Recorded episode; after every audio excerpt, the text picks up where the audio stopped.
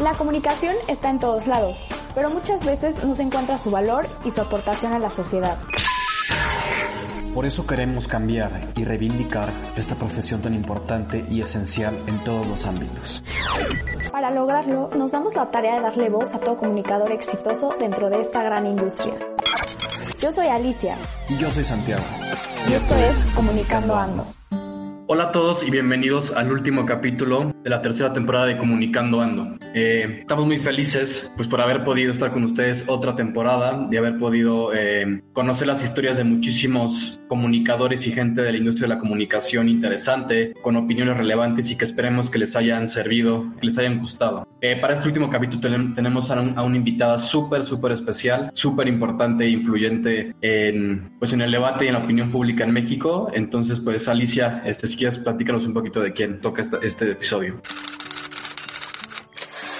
Sí, claro. Em, en este episodio vamos a contar con la participación de Denise Dresser, que como saben es politóloga, escritora, activista y pues tiene distintos eh, libros y recientemente publicó el libro llamado Manifiesto Mexicano, cómo perdimos el rumbo y cómo recuperarlo. Entonces esperemos que les guste este episodio como conclusión a la tercera temporada y pues sin más comenzamos.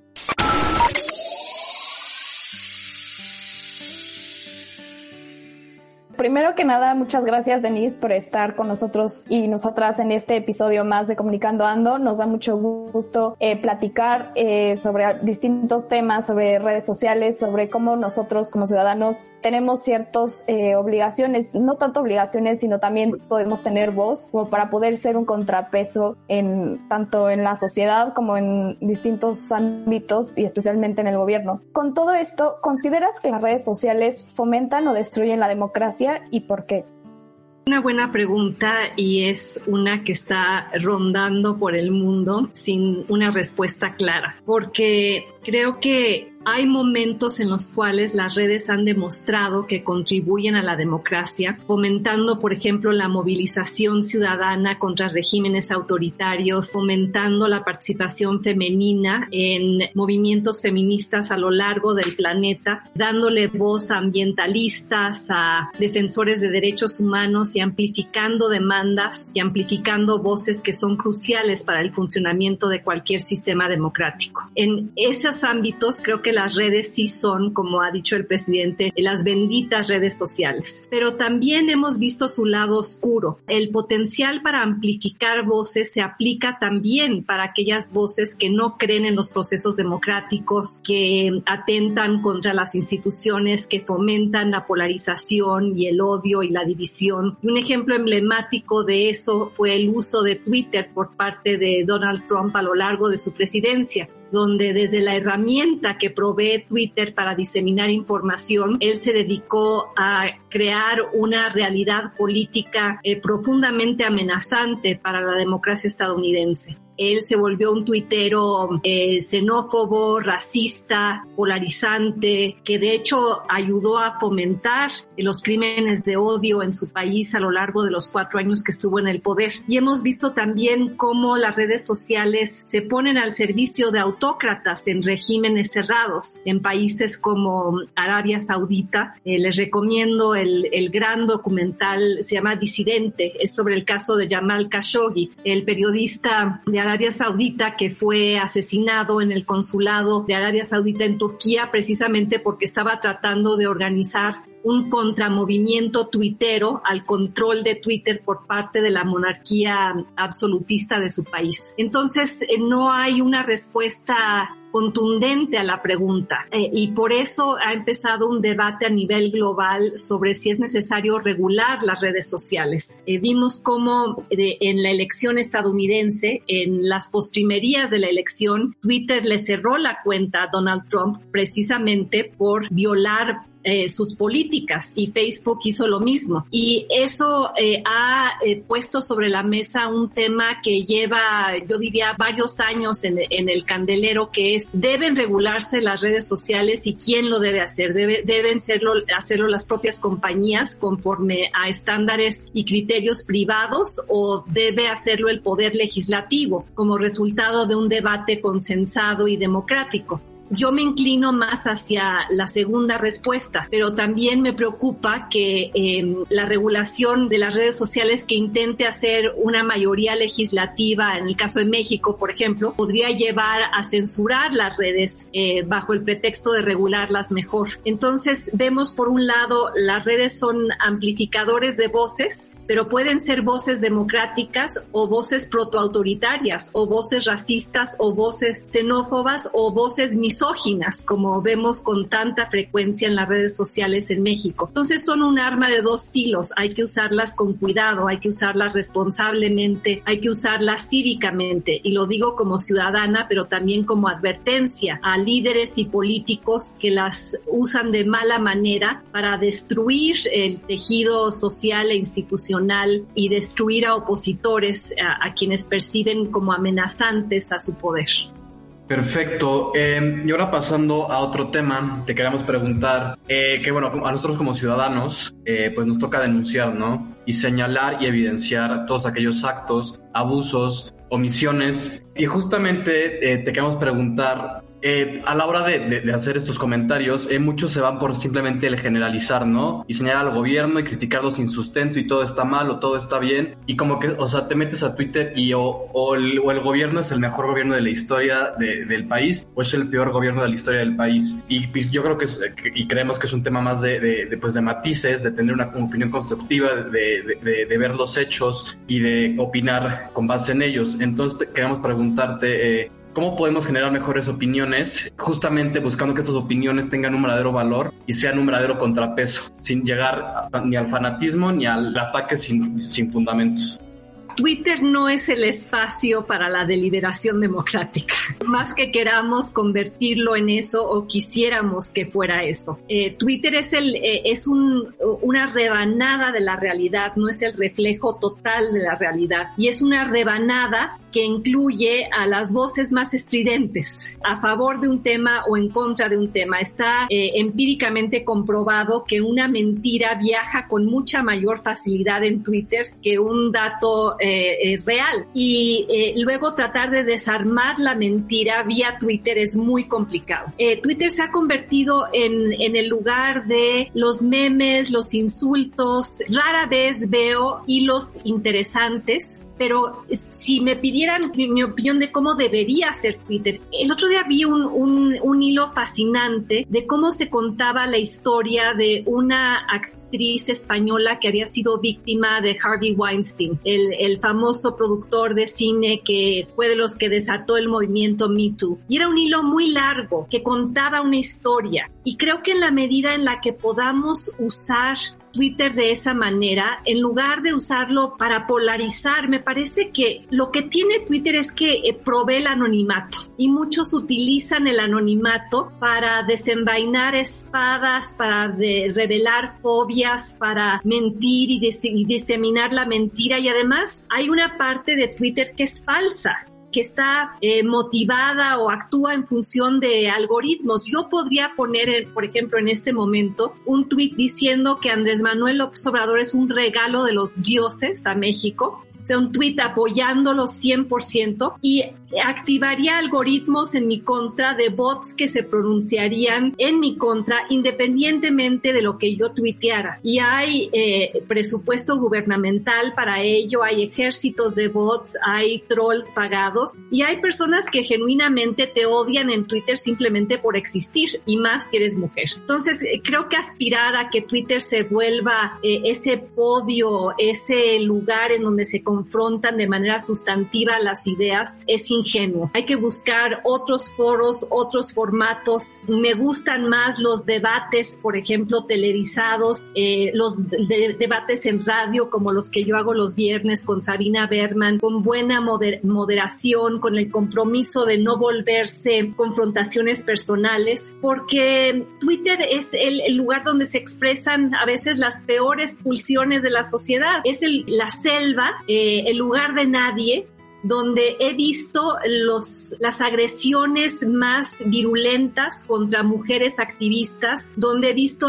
yo he recibido amenazas de muerte, donde distorsionan mi trayectoria, mi carrera, se meten a vida privada, bueno, comentarios hasta sobre mi pelo ah, y supuestamente eh, eh, sobre mi vida amorosa. E, entonces, Twitter es el lugar que eh, en donde se descalifica con mucha facilidad al mensajero en lugar de atender el mensaje. mensaje. Y si queremos construir una sociedad de debate y de liberación, hay que fomentar otros espacios. Llevo mucho tiempo diciéndolo, me molesta la spotización de las campañas, el que los partidos nos inundan con spots y eh, en lugar de eso me gustaría ver debates sustantivos moderados por periodistas serios en torno a temas específicos como lo hacen en las democracias funcionales. Aquí ha ganado el entretenimiento, eh, veía yo una candidata de Morena que bailaba el otro día en un video de TikTok y cuando la criticaron decía, bueno, pero es que Denise Dresser también bailó, eh, perreó para recaudar fondos para sus alumnos. Sí, pero eh, yo no soy candidata a un puesto público y si lo fuera, probablemente no bailaría. A mí me gustaría que me preguntaran sobre la reforma energética, sobre el futuro del TEMEC, sobre la influencia de China y Rusia en América Latina, sobre qué pasa con los organismos constitucionales autónomos sobre si el Tribunal Electoral tuvo razón en pronunciarse sobre la sobre representación en el Congreso, en fin, los temas sustantivos que atañen a la calidad de nuestra democracia y a la calidad de vida de los mexicanos, cómo se combate la desigualdad, los monopolios uh, y se hace un país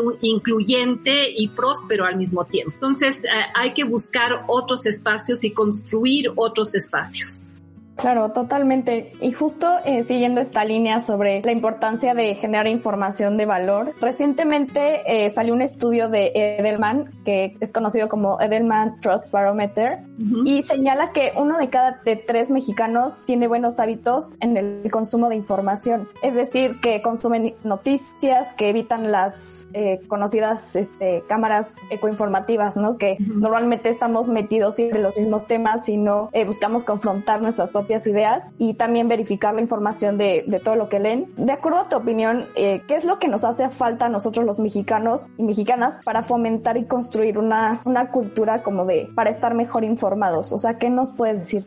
Lamentablemente en México, en, en, en este momento, está sucediendo un fenómeno eh, que es similar al que se dio con Trump en Estados Unidos y similar al de países como Rusia, Turquía, Polonia, etcétera, donde vemos pulsiones protoautoritarias que surgen de los propios gobernantes y donde eh, ya es muy difícil saber qué es la verdad. Porque si tú tienes un presidente que desde la mañanera miente y sus seguidores diseminan la mentira y la creen, entonces cuando tú confrontas a ese presidente con datos, con ciencia, con evidencia, y él voltea y dice fake news, o él voltea y dice chayotera, prianista, conservadora, eh, y en, tus, en tu tiempo libre de huellas gatos, la sociedad no sabe a quién creerle. Y ese es el problema eh, eh, de la posverdad, dice el, el historiador Timothy Timothy Snyder de, de, Yale que la posverdad es el primer paso al fascismo. Y no, no estoy sugiriendo que México está en esa situación, pero si como sociedad no tenemos verdades compartidas, verdades universales, como el hecho, por ejemplo, de que el carbón y el combustóleo contribuyen al cambio climático, eh, el hecho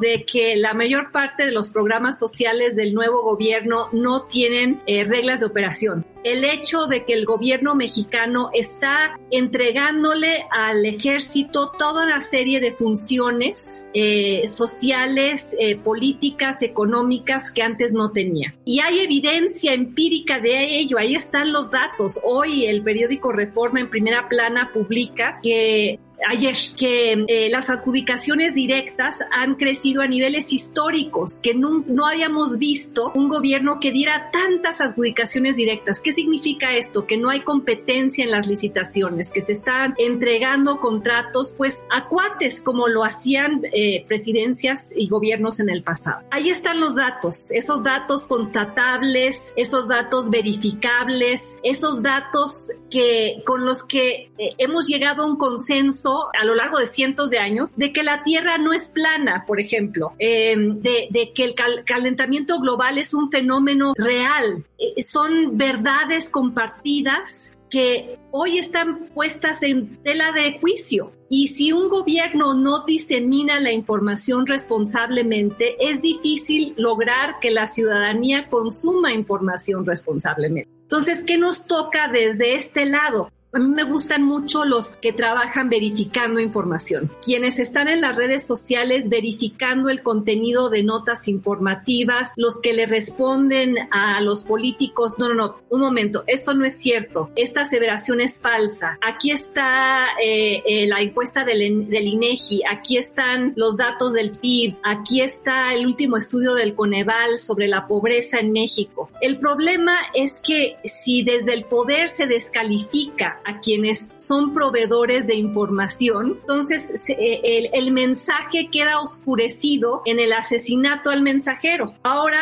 aunque Reforma publique en primera plana algo que sea indudablemente cierto, ¿qué es lo que ocurre? Desde el oficialismo se dice, ah, es Reforma. Reforma es un periódico fifí, Reforma es el periódico de las élites, eh, Reforma nos odia, em, Reforma es un periódico golpista y entonces en lugar de atender el mensaje y contestar, es cierto, han aumentado las adjudicaciones directas o no, no han aumentado las adjudicaciones directas y aquí yo gobierno te presento datos verificables. Es el problema, por ejemplo, de, de, que Andrés Manuel Observador diga que tiene, él tiene otros datos, cuando en las mañaneras le preguntan. De hecho, el INAI lleva ya meses exigiendo a la presidencia de la República que entregue esos otros datos que supuestamente el presidente tiene y que nadie ha visto. Entonces, el reto de generar confianza en un entorno en el cual desde el poder se fomenta la desconfianza en los generadores de información, pues se vuelve un, eh, no es un círculo virtuoso, es un círculo vicioso que es muy dañino para la democracia porque eh, llegamos a, a coyunturas en las cuales ya nadie sabe cuál es la verdad. Hay una verdad que es incuestionable había un Instituto Federal Electoral que era parte del gobierno en 1988. Hubo reformas electorales, se creó un IFE autónomo. A partir de ese momento, las elecciones comenzaron a ser más competitivas y la oposición comenzó a ganar.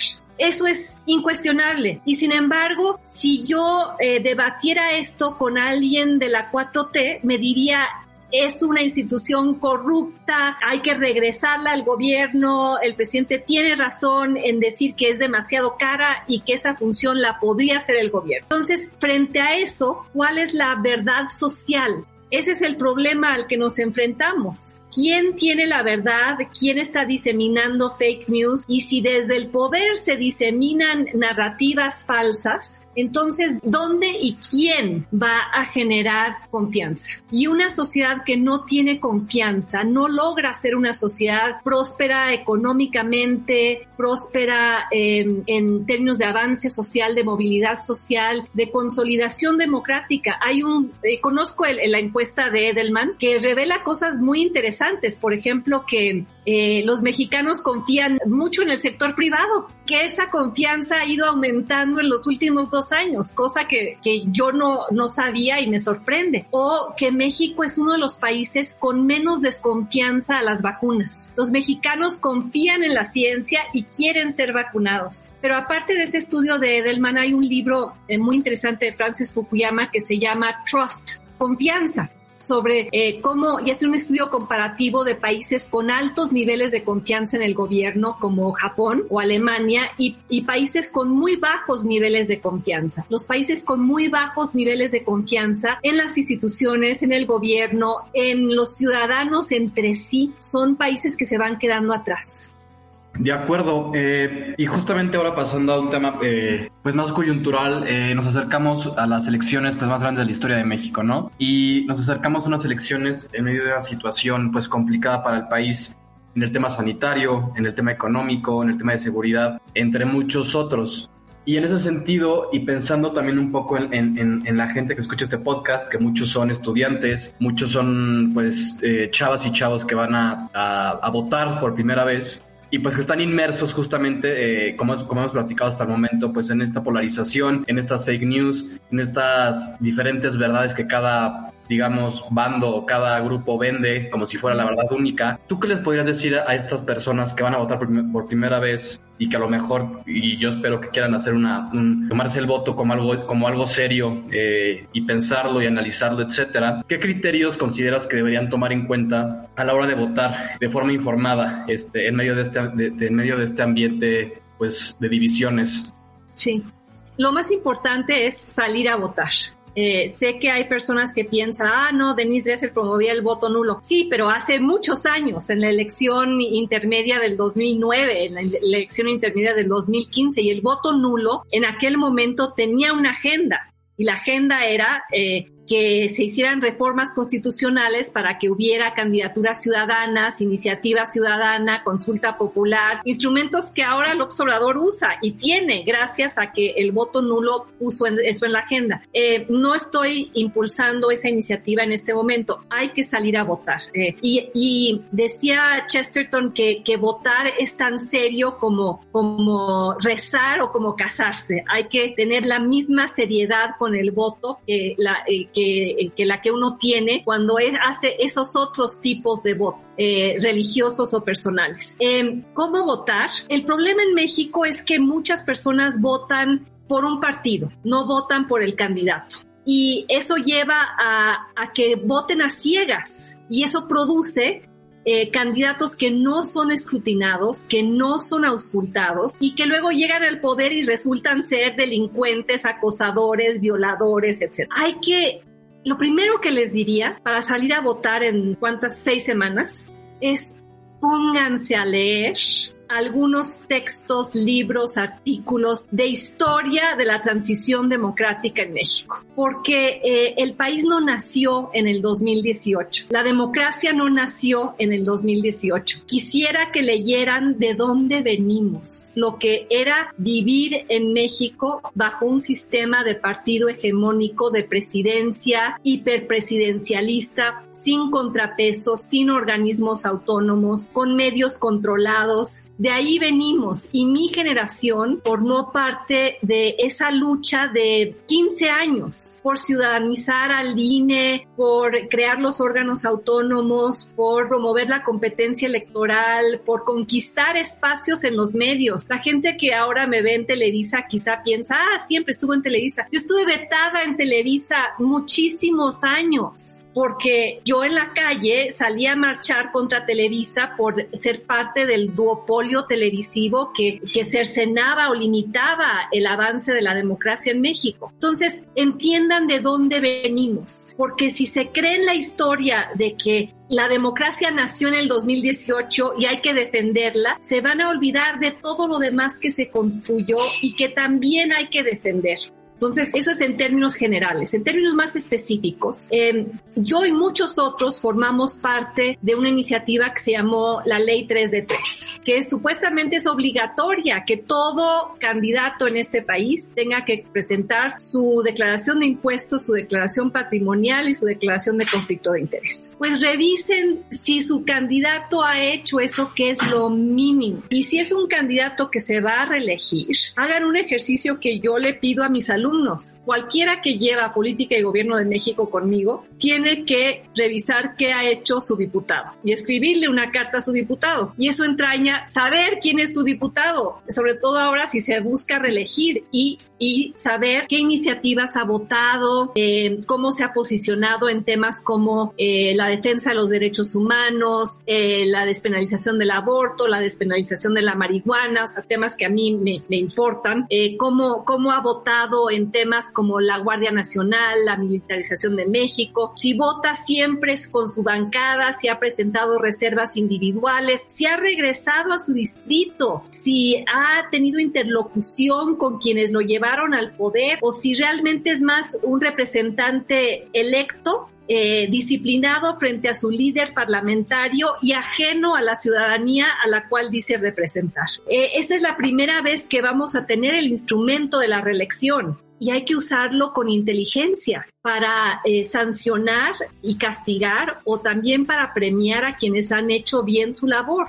Eh, yo creo que el voto hay que definirlo eh, o usarlo o catalogarlo como el voto inteligente. Yo les pediría eso, el voto inteligente, el voto informado, no el voto a favor de eh, un partido, un hombre, una transformación, sino alguien que verdaderamente los ha representado en el legislativo. ¿Ustedes votarían por regresarle el poder, por ejemplo, a quienes votaron felizmente por la ley de datos biométricos que los va a obligar a todos ustedes a, a, a, entregarle sus datos a las compañías telefónicas que se los van a dar al gobierno para que nos espíe. ¿Ustedes votarían eh, por reelegir a alguien que, que votó ayer, hoy por la ley Gertz?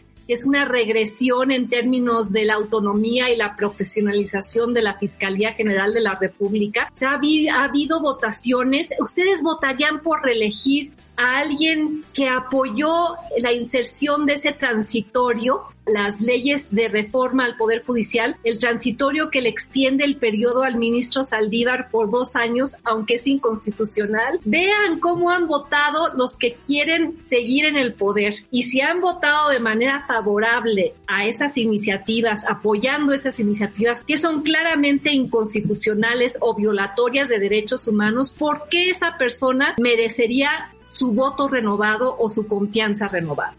Sí, claro, totalmente. Creo que son buenos parámetros porque justo siento que, pues como dijo Santiago, en este momento que todo es como un bombardeo de, pues de noticias y de iniciativas que nada más confunden, creo que justo el estar informados y lo que dices de, de conocer un poco más, ¿no? De dónde venimos, creo que se me hace igual algo súper básico que, pues que creo que todos deberíamos de tener presente.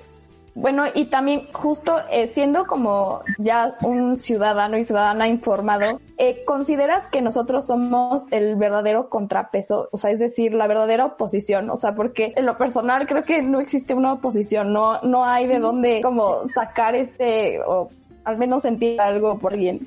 Por supuesto, eh, yo comparto tu ambivalencia con respecto a los partidos de oposición. Yo he sido históricamente antipriista y nunca he votado por el PAN. Bueno, voté por, por Vicente Fox, pero como parte del voto útil de aquella época que era para sacar al PRI de los pinos. Entonces, la sola idea de, de pensar en, en votar por el partido que creó el sistema autoritario y no se ha distanciado de las peores prácticas que engendró, o sea, hay, hay que entenderlo, el PRI y el PAN son los progenitores de Andrés Manuel Observador. Ellos lo crearon por lo que hicieron o lo que dejaron de hacer. Y algo que me preocupa es que más allá de la oposición partidista, veo una ciudadanía bastante apática, bastante conformista. Eh, no se le están prendiendo los focos rojos ante eh, eh, iniciativas que se, se, se, se proclaman como Em, el combate a privilegios cuando en realidad están cercenando derechos. No hay buenos gobiernos si no hay buena ciudadanía. Y en México hay mal gobierno porque hay mala ciudadanía. Y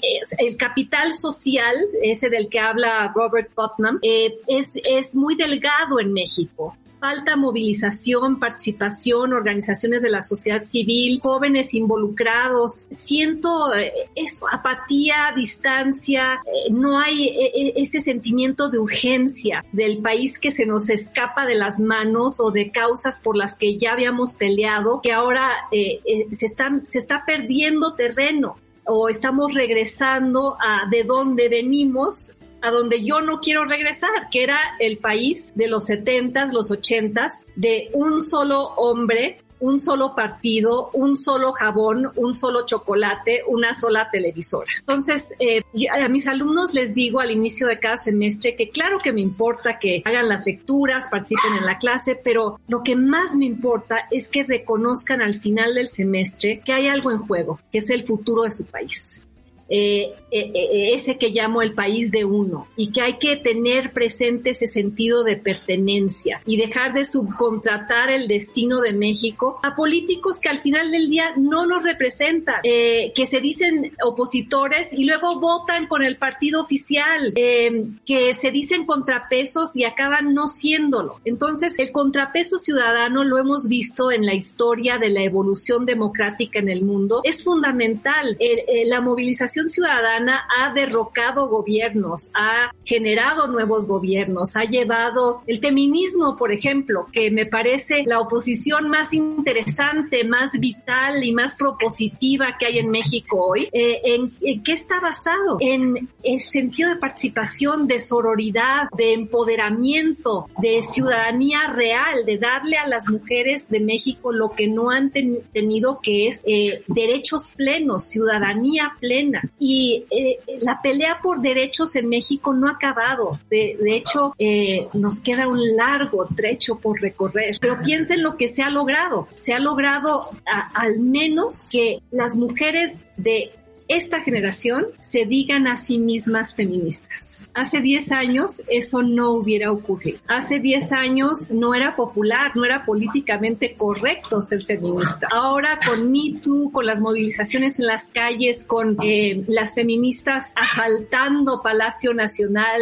mientras el presidente se protege con un muro de paz, estoy siendo eh, eh, claramente satírica aquí, las mujeres de México empiezan a cobrar conciencia del machismo, la misoginia, la violencia y que todo esto en México se vale. Tan se vale que tuvo que pasar todo lo que vimos para que a Félix Salgado Macedonio le retiraran la candidatura y no se la retiraron por ser un violador, sino por violar la legislación electoral. Pero la movilización de las mujeres sacó a la luz muchas de las irregularidades de su campaña y si las mujeres se convirtieron en un factor de veto. Habrá que seguirlo siendo porque la causa de las mujeres es la causa de todos. Eh, no se puede lograr una democracia plena si estás coartando los derechos e ignorando los derechos de la mitad de tu población.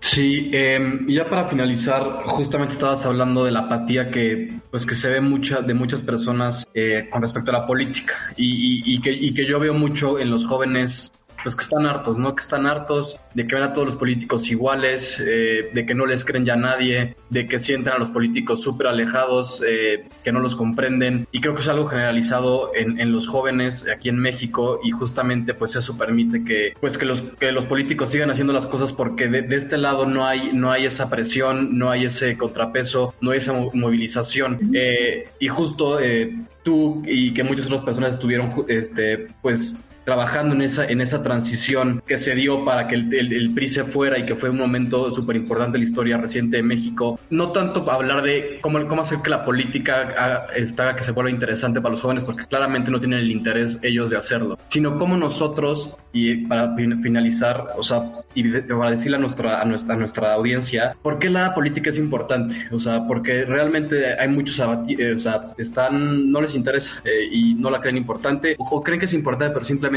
ya, o sea, ya la dejaron de seguir porque siempre es lo mismo y solo son decepciones. Y, justamente, ¿qué, nos dirías para, pues sí, para volver a, tener confianza en que esto puede cambiar y qué, cuál qué podemos hacer nosotros para cambiar las cosas?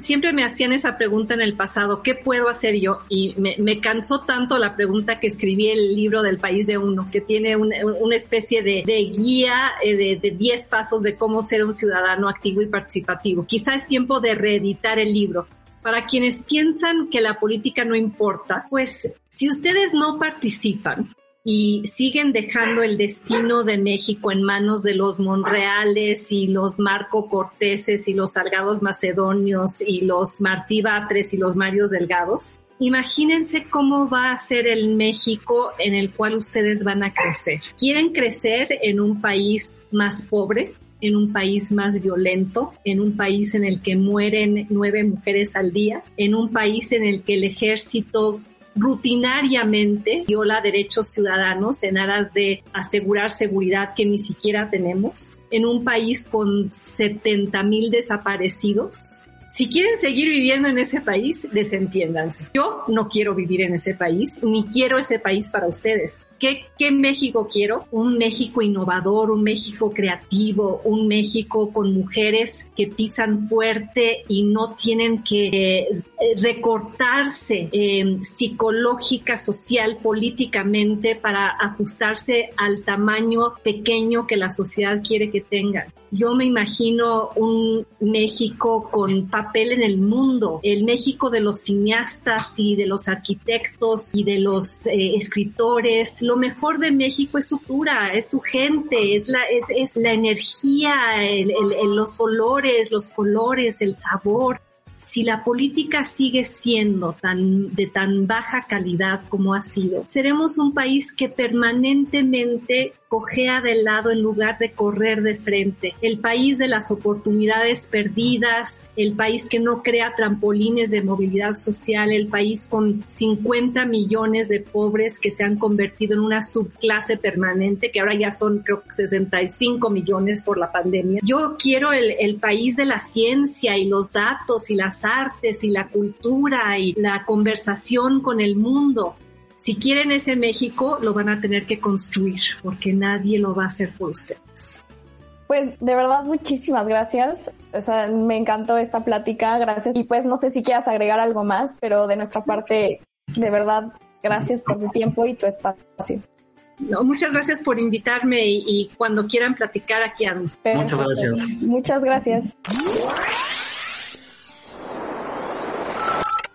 Pues muchas gracias por haber estado en este último episodio. Creo que fue una plática súper interesante, súper enriquecedora y siempre es un gusto pues platicar con gente tan brillante como Denise. Pues de nuestro lado agradecerles muchísimo el haber estado con nosotros eh, todos estos episodios e inclusive desde la primera temporada. Este ha sido un proyecto que Alicia y yo lo, hemos hecho eh, pues justamente por ustedes, para que les guste, para que no, para que eh, pues sientan amor y, y, pasión por la comunicación. Y pues nada, también agradecer muchísimo a Moy y a Alexa por todo lo que se han rifado en, en la producción.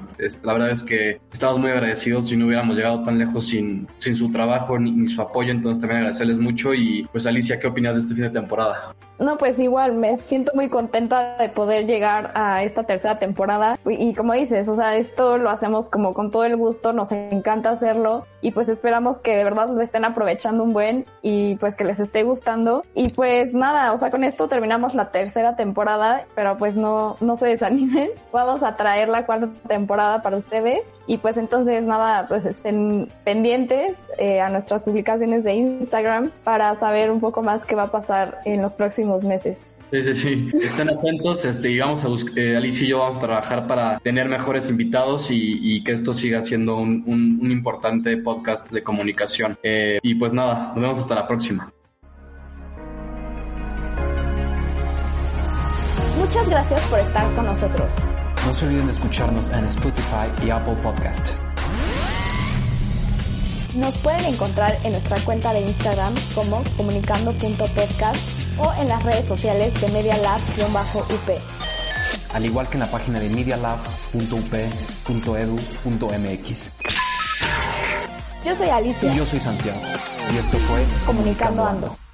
Los hechos, comentarios y opiniones expresadas en este sitio y programas son responsabilidades de quienes los emiten no reflejan en ninguna circunstancia el punto de vista de la Universidad Panamericana, de sus autoridades y de sus representantes legales.